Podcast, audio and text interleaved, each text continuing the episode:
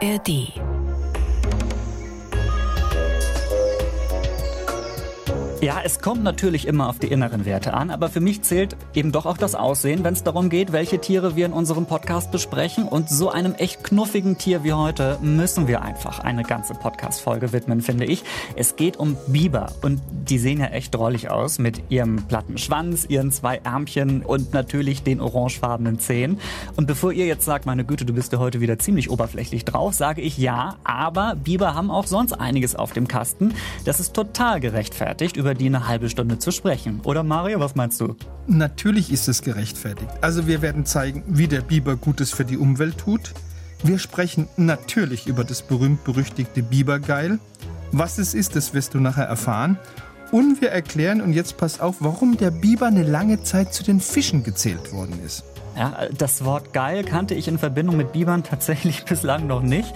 Und eigentlich hätte ich gedacht, dass es zwischen Bibern und Fischen auch einige Unterschiede gibt. Äh, das müssen wir uns alles genauer ansehen. Schön, dass ihr das mit uns macht. Schön, dass ihr dabei seid bei dieser neuen Folge von Wie die Tiere.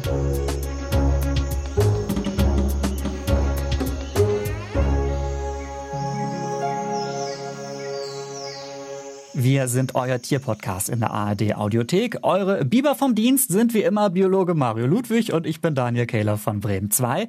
Wenn ihr vor zwei Wochen schon bei uns reingehört habt, dann wisst ihr das schon. Ich bin in Finnland gerade unterwegs und bevor ich diese Reise angetreten habe, haben Mario und ich geguckt, welche Tiere mir hier begegnen könnten. Letztens haben wir über Braunbären gesprochen. Das hat mir zunächst ein bisschen Angst gemacht, aber ich war dann doch erleichtert, äh, Mario, dass du mir für diese Folge ein Tier vorgeschlagen hast, das hier auch unterwegs ist das aber deutlich weniger furchteinflößend ist. Äh, die Biber also. Äh, da könntest du uns jetzt erstmal so ein paar Biber-Basisinfos liefern. Vielleicht wäre das möglich? Ja, sehr gerne. Also Biber, das sind schon die Stars unter den Nagetieren.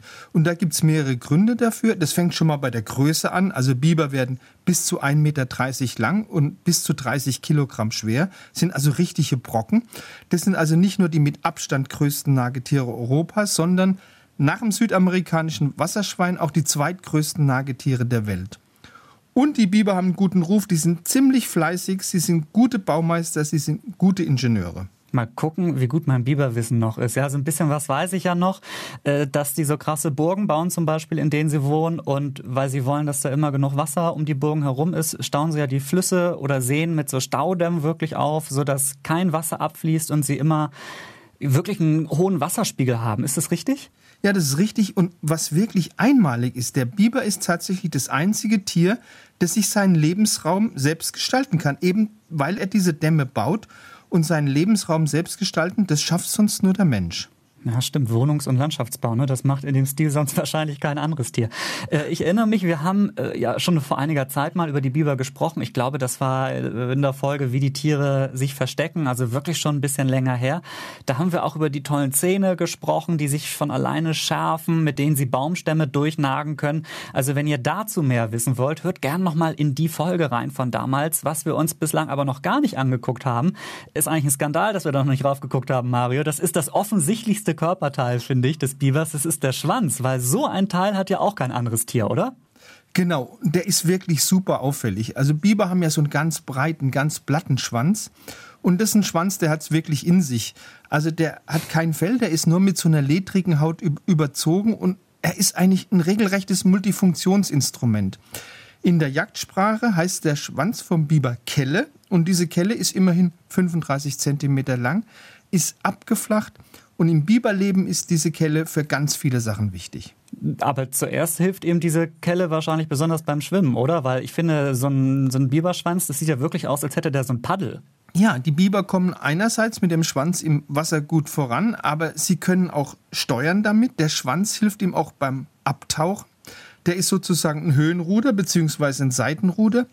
Und wenn der Biber so eine sitzende Position an Land einnimmt, also wenn er zum Beispiel Bäume abnagt, als was funktioniert dann der Schwanz? Als Stütze. Ach, das heißt also, wenn der gemütlich irgendwie an einem Ast nagt oder irgendwas frisst, äh, da rumnagt und so weiter, dann sorgt der Schwanz dafür, dass er so ein bisschen sicherer sitzt, dass er nicht umkippt. Also fast so wie der, wie der eigene Hocker, den er immer dabei hat, oder wie? Genau so. Und, und der Schwanz, der kann noch viel mehr. Also im Winter ist der Schwanz ein Fettspeicher.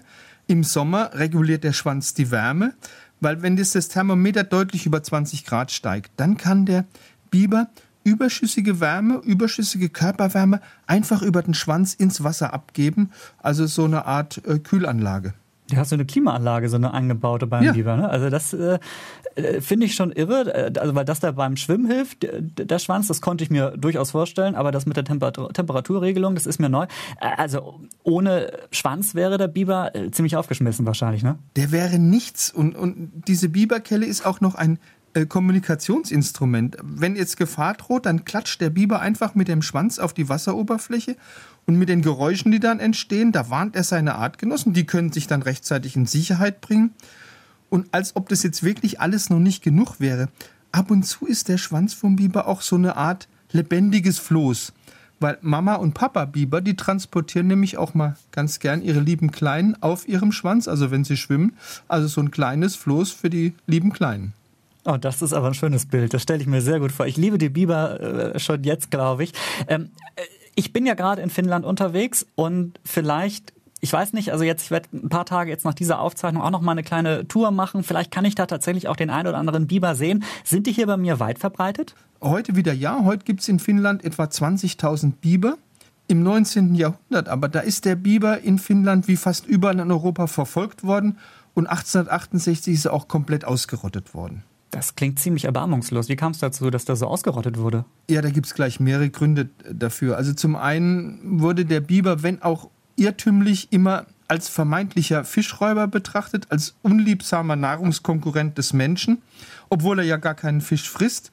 Und dann wurde er natürlich wegen seinem wunderbaren Pelz gejagt, äh, um Mäntel draus zu machen, um Jacken draus zu machen, auch um Hüte draus zu machen, weil der Biber hat ja so ganz feine Wollhaare, einen wunderbaren Pelz. Hm, also da wurde deswegen viel bejagt. Du hast gesagt, es gibt aber durchaus wieder einige Biber, zum Beispiel hier bei mir in Finnland. Wo kommen die denn her? Die wurden sozusagen in Finnland wieder eingebürgert. Die stammen nämlich alle von Bibern aus Norwegen ab. In den 1930er Jahren hat man 17 norwegische Biber in Finnland ausgesetzt, danach nochmal sieben Biber aus den USA. Und aus diesem Bestand haben sich heute diese knapp 20.000 Biber, die wir in Finnland haben, entwickelt wobei der größte Teil von denen aus Nordamerika abstammt. Ich bin ein bisschen platt, dass aus ein paar Bibern dann irgendwann mehrere tausend werden. Aber es liegen ja auch ein paar Jahrzehnte dazwischen. Und äh, ich verstehe, also die Biber hier bei mir in der Nähe haben irgendwie internationale Wurzeln, ist ganz cool. Und wie sieht das bibermäßig zum Beispiel bei uns in Deutschland aus? Ja, natürlich auch in, bei uns in Deutschland ist der Biber im 19. Jahrhundert fast flächendeckend ausgerottet worden. Der letzte Biber wurde 1867 in Bayern erschossen. Aber so Mitte der 1960er Jahre, da begann sich dann das Blatt für den deutschen Biber wieder zum Guten zu wenden. Wieso? Was ist da passiert? Ja, in Deutschland gab es auch wieder Einbürgerungsaktionen. Das haben Naturschutzverbände in mehreren Bundesländern gemacht und das lief sehr erfolgreich. Äh, heute haben wir wieder etwa 20.000 Biber, also ähnliches so viele wie bei dir in Finnland, in Deutschland, eben dank umfangreicher Schutzmaßnahmen. Die Hälfte dieser 20.000 ist im Freistaat Bayern zu Hause. Und die Erfolgsgeschichte des Bibers geht eigentlich sogar noch weiter, weil die Biber machen mittlerweile noch nicht mal vor unseren Großstädten halt. Man hat im Berliner Bezirk Spandau, aber auch am Rand von Frankfurt angenagte Bäume gefunden. Und das weist ja so ein bisschen darauf hin, der Biber könnte sich in Zukunft möglicherweise auch zu einem Großstädter entwickeln. Ja, ich denke, das finden aber sicherlich nicht alle gut, weil äh, viele Leute sehen das sicherlich auch so, dass die Biber wahnsinnig viele Schäden anrichten. Was wird den Bibern vorgeworfen oder was machen die Biber alles? Eine Menge. Äh, das fängt damit an, dass die Biber eben ab und zu auch wertvolle Nutzbäume, wertvolle Obstbäume fällen. Dann fallen sie auch sehr unangenehm dadurch auf, dass sie viel graben, weil die legen ihre Wohnbauten und ihre Fluchtröhren gerne in Dämmen und in Deichen an. Und das sind oft so große Röhrensysteme, dass die Dämme und die Deiche brechen und dann kommt es zu großflächigen Überschwemmungen. Das will natürlich keiner. Dann untergraben sie auch gerne Uferböschungen, die brechen dann weg. Wege werden gerne vom Biber unterhöhlt, Nutzflächen werden von Biberbauten oft unterhöhlt und da ist schon so bei manchem Traktor oder Transporter in der Landwirtschaft eben durch die Biber auch mal eine Achse gebrochen. Und natürlich werden auch Fischteiche oder Kläranlagen durch diese intensive Budelei der Biber manchmal nachhaltig geschädigt. Also da können Teile dieser Einrichtung wirklich kaputt gehen. Auch gerade stelle ich mir wirklich blöd vor. Du bist da mit einem Traktor irgendwie unterwegs und dann äh, es da plötzlich bergab, weil der Biber da was unterhöhlt hat. Wie sieht das denn bei uns in Deutschland aus? Werden Biber gejagt? Darf man das überhaupt machen? Was ist da der aktuelle Stand? Nee, also die Rechtslage in Sachen Biber ist klar. Der Biber ist eine sogenannte besonders geschützte Tierart. Und die darf nach 44 Bundesnaturschutzgesetz weder gefangen noch verletzt oder getötet werden. Und zusätzlich ist es auch verboten, Nist, Brut, Wohn, Zufluchtsstätten zu beschädigen oder zu zerstören. Also man darf die Biberburg nicht zerstören so eine Umsiedlung oder eine Tötung von Bibern, die ist wirklich in nur ganz, ganz wenigen Ausnahmefällen gestattet. Also wenn jetzt zum Beispiel durch die Buddeleien von einem Biber in der Kläranlage die Gefahr besteht, dass da umweltschädliches, gesundheitsschädliches Abwasser austritt. Wenn er aber einen Spielplatz untergräbt, das reicht als Grund nicht aus. Kleiner Trost vielleicht für alle bibergeplagten Menschen ist vielleicht die Tatsache, auch die fortpflanzungsfreudigste Biberpopulation kann nicht in den Himmel wachsen. Wieso nicht? Weil wenn die Biberdichte zunimmt, dann wird es für die Jungtiere immer schwieriger, in der Nähe ein geeignetes Revier zu finden. Weil wenn jetzt alle potenziellen Reviere besetzt sind, dann kann so ein Jungbiber kein eigenes Revier finden, er kann keine Familie gründen, er kann sich nicht vermehren und dadurch stabilisiert sich eine Biberpopulation im Notfall auf den Stand, der auch exakt dem Lebensraum entspricht, der zur Verfügung steht. Also stellt die Natur irgendwie, ja, eigentlich eine natürliche Balance dann am Ende mhm. wieder her. Irgendwann werden es nicht mehr Biber, wenn ich das richtig verstehe. Ähm, es gibt noch ein großes anderes Thema, Biber und die Umwelt, vor allen Dingen auch die Umwelt äh, unter Eindruck des Klimawandels. Darüber müssen wir auch unbedingt sprechen.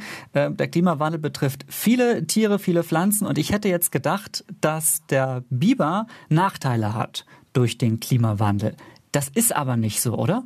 Ja, man denkt es tatsächlich zuerst, aber es gibt jetzt relativ aktuelle Erkenntnisse aus Alaska und die zeigen, hey, der Biber profitiert vom Klimawandel. Weil die Temperaturen, die steigen, die sorgen jetzt dafür, dass in den Tälern in Alaska, die vorher zugefroren waren, dass da jetzt auf einmal Büsche wachsen. Und diese Büsche, die bieten natürlich den Biber Nahrung, die bieten ihnen Baumaterial für ihre Biberburgen, für ihre Staudämme. Das heißt, die Biber können jetzt neue Lebensräume erobern und können die dann auch besiedeln. Durch die Staudämme von den Bibern sind übrigens in Alaska innerhalb von fünf Jahren 50 neue Seen entstanden. Aber auf der anderen Seite könnten jetzt diese zusätzlichen Seen den Klimawandel leider aber wieder weiter verschärfen. Das klingt nicht so gut. Warum ist das so? Ja, das Seewasser ist wärmer als der Boden und dadurch könnte es ja passieren, dass die Böden, die vorher immer vereist waren, noch schneller auftauen und dann könnten große Mengen Treibhausgase freigesetzt werden, vor allem Methan. Und die würden ja dann den Klimawandel wieder weiter ankurbeln. Okay, also die Biber könnten den Klimawandel tatsächlich einen Ticken ankurbeln, ein bisschen schlimmer machen, aber gleichzeitig hast du auch gesagt äh, zu Beginn dieser Folge, dass die Biber der Umwelt auch was Gutes tun. Wie passt das jetzt dazu? Ja, der Biber schafft ja durch seine Staudämme völlig neue und vor allem ökologisch wertvolle Lebensräume. Also in, auf einmal entstehen durch Biberdämme in vorher trockenen Gebieten neue Feuchtbiotope und die bieten wiederum zahlreichen Tierarten wie Fröschen, wie Molchen, wie Libellen eine neue Heimat. Und wenn man ein bisschen Glück hat, dann werden auch bald ein paar sogenannte rote Listearten angelockt, also vom Aussterben bedrohte Arten, wie der Fischotter, wie der Schwarzstorch und das alles in diesen Biotopen, die durch den Biber entstanden sind. Also die sorgen dafür, dass andere Tiere sich ein bisschen wohler fühlen. Ja, das klingt erstmal ganz gut. Wenn es Tieren und Pflanzen besser geht und es mehr Feuchtigkeit gibt, dann funktionieren ja auch die Ökosysteme insgesamt wieder besser, richtig? Ja, tatsächlich, in der Tat. Biber leisten auch uns Menschen alle möglichen Dienste. Diese Biberdämme, die wirken wirklich wie riesige Filter. Die reinigen das Wasser und die bauen im Damm eben diese überschüssigen Nähr- und Schadstoffe ab. Das hätte ich jetzt äh, wirklich nicht auf dem Schirm gehabt. Also auch, dass es diese positiven Auswirkungen für das Ökosystem gibt durch die Biber. Jetzt machen wir mal einen kleinen Blick in den Maschinenraum wie die Tiere, äh, weil also um mal zu erklären, äh, was ich gemacht habe vor der Vorbereitung für diese Ausgabe. Denn bevor wir besprochen haben, was genau wir machen, habe ich auch auf ganz professionellem Wege eine gewisse Vorrecherche zum Thema Biber angestellt, lieber Mario. Und zwar habe ich eine handelsübliche Suchmaschine mir genommen und dort das Suchwort Biber eingegeben und direkt den ersten Artikel angeklickt. Du siehst also, ich nutze nur die professionellsten Werkzeuge und Recherchewege mhm. für unsere Arbeit. Ähm, und ich habe mich dann von einem Text zum nächsten geklickt und irgendwann bin ich auf eine Sache mit einem sehr komischen Namen gestoßen. Äh, diesen Namen hast du kurz äh, vorhin beim Einstieg auch schon erwähnt. Es ist das berühmte Fragezeichen berühmt, ja, oder eher berüchtigt, das Bibergeil. Also geil wirklich, wie wenn wir sagen, dass irgendwas geil ist, Bibergeil. Was genau hat das mit den Tieren unserer heutigen Ausgabe zu tun? Was ist das? Daniel, ich habe noch ein bisschen weiter recherchiert als du und bin auch drauf gestoßen. Es ist so, Bibergeil oder Castoreum, wie es auch noch heißt, das ist so eine bräunliche, harzartige, fett- und hormonhaltige Substanz, mit der pflegen die Biber ihr Fell. Mit der markieren sie aber auch ihr Revier. Und diesem Bibergeil, dem hat man früher magische Kräfte nachgesagt. Und weil es vielseitig verwendbar war, wurde es noch vor 100 Jahren mit Gold aufgewogen. Wie absurd ist das denn bitte? Also irgendein so ein, so ein schmieriges Zeug vom Biber äh, war offenbar so, ja, Entschuldigung, dass ich das so sage, aber es klingt nicht besonders äh, appetitlich irgendwie. Was ist das oder wie stellt er das her, dieses Bibergeil? Also dieses Bibergeil wird in zwei Beuteln gebildet. Sie sind so groß wie ein Hühnerei, keulenförmig und liegen zwischen den Geschlechtsteilen und dem After. Und diese Beutel haben eine eigene Öffnung. Und äh, da kommt das raus und der Biber produziert das immer. Also, weil ehrlicherweise dachte ich bei dem Wort geil erst daran, dass das Zeug irgendwie nur kommt, wenn er sich fortpflanzen will oder so. Das hat damit nichts zu tun. Das kommt immer. Das Bibergeil selbst das besteht wirklich aus einem ganz komplexen Gemisch von chemischen Verbindungen, die wahrscheinlich zusammen im Urin gebildet werden. Und diese Lage dieser Bibergeilbeutel in der Nähe vom Hintern, die ist auch sehr günstig, weil das ist eine Stelle, die können die Biber sehr bequem mit den Vorderpfoten erreichen und dann das Bibergeil aufnehmen und gut im Fell verteilen, um dieses Fell eben dann wasserdicht zu machen. Das ist auch noch praktisch, ne? Also das, die Biber produzieren sozusagen Pflegemittel für ihr Fell und um ihr Revier auch damit zu markieren. Ähm, ich fasse zusammen, das kommt aus diesen Beuteln, die zwischen Geschlechtsteil und After liegen und genau das finden offenbar die Menschen oder viele Menschen sehr interessant. Äh, um was damit zu machen, werden wir gleich besprechen. Erstmal, wie kommt man an dieses Bibergeil ran? Weil eigentlich ist das ja, gehört das ja dem Biber. Ja, also früher wurden die Biber getötet, die Drüsen wurden diesem toten Tier entnommen und dann Rauch getrocknet. Das geht natürlich heute in Deutschland nicht mehr. Der Biber, wir haben es ja schon gesagt, gehört zu den ganz streng geschützten Arten. Zum Glück. Ähm, und was hat man mit dem Bibergeil dann gemacht, wenn man da früher dran gekommen ist? Wofür hat man das verwendet? Das muss ja irgendwie ganz toll gewesen sein.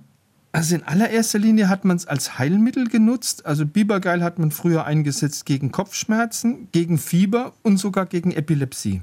Also da stecken wirklich heilende Wirkstoffe drin oder, oder wie? Ja, das ist so ein bisschen tricky. Also es gibt keinen Beweis, dass Bibergeil einen medizinischen Nutzen hat. Allerdings enthält Bibergeil Salicylsäure, also den Wirkstoff von Aspirin, weil Salicylsäure ist auch in der Lieblingsnahrung der Biber drin. Das ist Weidenrinde und das ist dort reichlich enthalten. Heute wird Bibergeil allerdings nur noch in der Homöopathie eingesetzt. Wie wirksam das ist oder ob das wirksam ist, dazu würde ich auch gerne mal eine wissenschaftliche Studie sehen. Ähm, aber nun ja, das ist also eine klebrige Flüssigkeit, die da unten aus dem Biber rauskommt, äh, was auch, wie gesagt, so ein bisschen eklig klingt, wenn man es so zusammenfasst, finde ich. Äh, wie riecht das eigentlich? Weißt du das? Gut, also Bibergeil wurde sehr lange in der Parfümerie verwendet. Teilweise wird es heute noch verwendet. Das hängt damit zusammen, dass im Bibergeil mehrere Pheromone, also Dufthormone enthalten sind. Und wenn du es in Alkohol löst, dann riecht Bibergeil so ein bisschen wie Moschus. Oder ich will mal einen Duftexperten zitieren. Ich habe eine sehr schöne Formulierung gefunden. Der Duft ist wild und körperlich, lustvoll und leidenschaftlich und verleiht seinem Träger eine zarte Aura von Sinnlichkeit. Mario, ich würde dir jedes Parfum abkaufen, das du mir irgendwo im Supermarkt äh, andrehen möchtest. Ich möchte aber auch noch mal daran erinnern, dass das aus einem Beutel zwischen After und den Geschlechtsorganen kommt. Ja, also wir wissen jetzt, äh, mhm. wie so ein Biber riecht, wie das Bibergeil riecht, äh, das äh, wie gesagt im Parfum oder als Arzneimittel eingesetzt wurde. Das war's dann aber hoffentlich oder noch mehr? Nee, bei dir in der Nachbarschaft, nämlich in Schweden, da hat man Bibergeil nicht nur für Parfums genutzt, sondern man hat es auch einem Schnaps beigemischt unter dem Namen, ich hoffe, ich spreche es richtig aus, Bäverheut war der auf dem Markt. Und last but not least hat man sich von Bibergeil natürlich auch versprochen, dass es müde Männer wieder munter macht. Das ist doch jetzt wieder irgendein Quatsch, Mario, oder? Also Biber, Biber als Potenzmittel oder wie? Ja, Bibergeil war früher, Nomen ist Omen, wir sprechen ja von Bibergeil, äh, als Aphrodisiakum, das den Geschlechtstrieb gewaltig ankurbeln sollte, hoch geschätzt und war deshalb auch ein wichtiger Bestandteil von sogenannten Liebestränken. Und wenn man neueste wissenschaftliche Erkenntnisse sich anguckt, dann könnten diese Tränke sogar Wirkung gezeigt haben, weil im Bibergeil ist sehr wahrscheinlich ein Pheromon enthalten, das anregend auf das menschliche Sexualdrüsensystem wirkt. Es gab zwischendurch mal in den USA auch so eine kleine Renaissance des Bibergeils, weil dort hat man es als Lebensmittelzusatz verwendet. Du hast gerade erzählt, dass Leute dieses Zeug zu sich genommen haben, damit es im Bett wieder so richtig abgeht. Und jetzt sagst du mir, dass das auch noch als Lebensmittelzusatz dient. Was heißt das denn jetzt? Das ist alles hochoffiziell. Also in den Vereinigten Staaten ist Bibergal von der Food and Drug Administration als Aromastoff in Lebensmitteln zugelassen und für den Genuss als unbedenklich eingestuft worden. Und dieser, ich sage es mal, natürliche Aromastoff aus dem Biberhintern ist dann Geschmacksverstärker für Vanillearomen, für Erdbeeraromen. Es gibt äh, aber auch viele andere, teils wirklich günstigere Geschmacksstoffe. Aber das Bibergeil ist tatsächlich zugelassen. Also so ein Analsekret eines Nagetiers als Geschmacks- und Duftstoff für Eiscreme und andere Köstlichkeiten. Das muss man sich jetzt wirklich im wahrsten Sinne des Wortes erstmal auf der Zunge zergehen lassen. Ich bin einigermaßen sprachlos, glaube ich. Ähm, wenn man das jetzt heute tatsächlich noch verwendet, du hast gesagt, irgendwie in der Lebensmittelindustrie ist es jetzt auch nicht mehr so angesagt, mhm. aber ähm, Parfum oder so offenbar tatsächlich ja noch. Wie kommt man da heutzutage ran? Äh, weil töten wollen wir die Biber ja nun wirklich nicht mehr. Ne? Ist ja in Deutschland zum Beispiel auch verboten.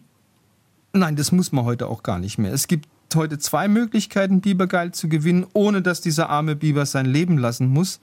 Also zum Beispiel in den USA ist diese Bibergeilgewinnung mittlerweile eine nachhaltige Angelegenheit geworden. Es gibt spezielle Biberfarmen und da streifen die Biber dieses kostbare Sekret am Rande von Dosen ab, die so im Boden eingegraben worden sind. Aber mittlerweile kann man bei der Bibergeilgewinnung sogar ohne Biber auskommen, weil man kann mittlerweile Bibergeil auch vollständig künstlich im Labor herstellen, weil man mittlerweile auch alle chemischen Bestandteile ermittelt hat. Hm. Das klingt für mich dann nach der äh, tierfreundlichsten Methode insgesamt, also dass kein Biber mehr dafür sterben muss.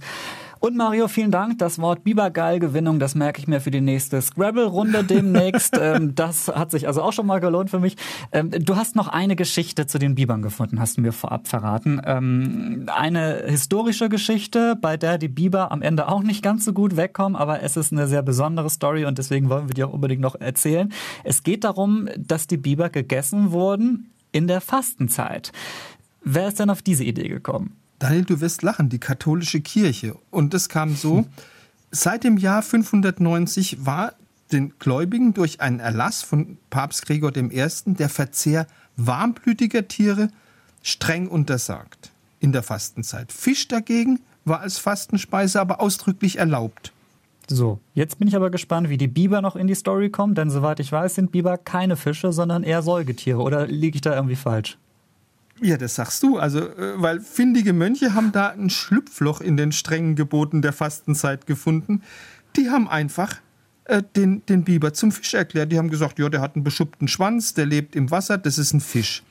Und ein Jesuitenpater hat dann im 18. Jahrhundert begründet, dass es völlig okay ist, äh, Biberfleisch während der Fastenzeit zu essen und hat einen wunderbaren Satz gesagt, dieser Jesuitenpater, bezüglich seines Schwanzes ist der Biber ganz Fisch.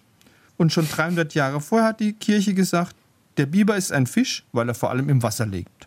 Ja, natürlich. Äh, klingt ein bisschen irre, aber wenn das äh, die Hinleitung ist, mm, ja, wie soll ich da jetzt, was soll ich dazu sagen? Kirche und Wissenschaft haben damals offenbar nicht so gut äh, zusammengepasst, oder wie? Ja, also das Säugetier Biber wurde wirklich nach dem Motto, wer schon fasten muss, der soll wenigstens gut essen, vor allem in Klöstern, überall auf der Welt, kurzerhand sofort zum Fisch erklärt. Und deshalb war es kein Wunder, dass es in Mönchskreisen, vor allem bei den Kartäusermönchen, die generell kein Fleisch essen dürfen, bald ausgesprochen viele und vielleicht auch gute Biberrezepte gegeben hat. Ich hoffe, dass die meisten davon mittlerweile in Vergessenheit geraten sind. Wir lernen aber, die Biber, die haben nicht nur eine wichtige Rolle in der Natur, sondern sind auch das einzige Tier, das von der katholischen Kirche zum Fisch gemacht wurde. Darauf ein Amen und jetzt fix zum, wie ich finde, allerwichtigsten Teil dieses Podcasts. Welches Tier klingt hier? Das ist nämlich unser Tierrätsel in jeder Folge. Heute wieder mit Marcel aus dem Bremen 2 Team. Hallo Marcel. Ja, grüß euch. Hi Marcel. Hi. Daniel, wie sieht's eigentlich aus? Hast du mittlerweile einen Braunbären gesehen in Finnland, wo du gerade bist? Du hast uns ja versprochen, dass du das Geräusch eines schlafenden Bären mitbringen willst, oder war das so? Also ich war ja ein bisschen unterwegs tatsächlich seit der letzten Folge, habe mich auch umgeguckt, aber ich habe bislang keinen Bären gesehen. Ich bin ehrlicherweise auch ganz froh darüber. Also Mario hat mir ja letztens erklärt, wie man sich verhalten müsste, wenn man einem Bären begegnen würde. Aber ich habe dann doch sehr viel Respekt vor diesen Tieren und muss da diese Begegnung nicht unbedingt haben, muss ich ehrlich sagen. Auf den Straßen von Helsinki hast du keinen gefunden bisher. Ich war auch ein bisschen außerhalb schon, so ist es ja nun nicht. Ah, okay, okay, okay. Aber ich, also ich finde das Bild eigentlich schon ziemlich gut, wie du so einem Bären dein Mikrofon äh, in die Höhle hältst, um sein Schnarchen mhm. aufzunehmen. Ja.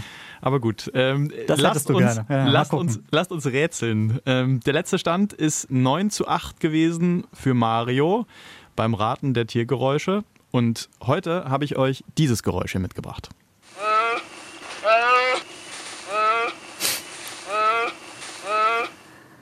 Schildkröte beim Ach, Sex. Das ist ein. Na, niemals. Das ist, eine, das, ist ein, das ist ein junges Gnu, das seine Eltern sucht. Wer ist näher dran von uns? Ähm, ah, da kenne ich mich ehrlicherweise in der Verwandtschaftshierarchie äh, nicht so genau aus. Also ich glaube, ihr seid beide noch ein ganzes Stück weg. Ich sag mal so, es ist ein Tier, das es in Afrika gibt. Da ist ja der Gut, Afrika ist sehr groß, ne? Gnu. Da ist das Gnu Ja, nicht weit. aber- Hm. Das hat aber Ein vier Beine, das ne? Tier, was wir gerade gehört haben, oder? Es hat vier Beine. Und es ist ein Säugetier, oder? Und ist damit, Das auch, ist ein ein, Säugetier. damit auch ein Säugetier höchstwahrscheinlich, ja. Ähm, ich finde, wenn ich mal ganz kurz den Start machen darf, so wie wir das gerade gehört haben, klingt das nach einem äh, entweder sehr jungen oder sehr alten Tier. Ähm, das heißt, ich sehe da ein Tier, das eine gewisse Entwicklung auch durchmacht, das äh, lange auf dem afrikanischen Kontinent lebt. Und ich bin, bin mir deswegen sehr sicher, das ist ein junges Kamel.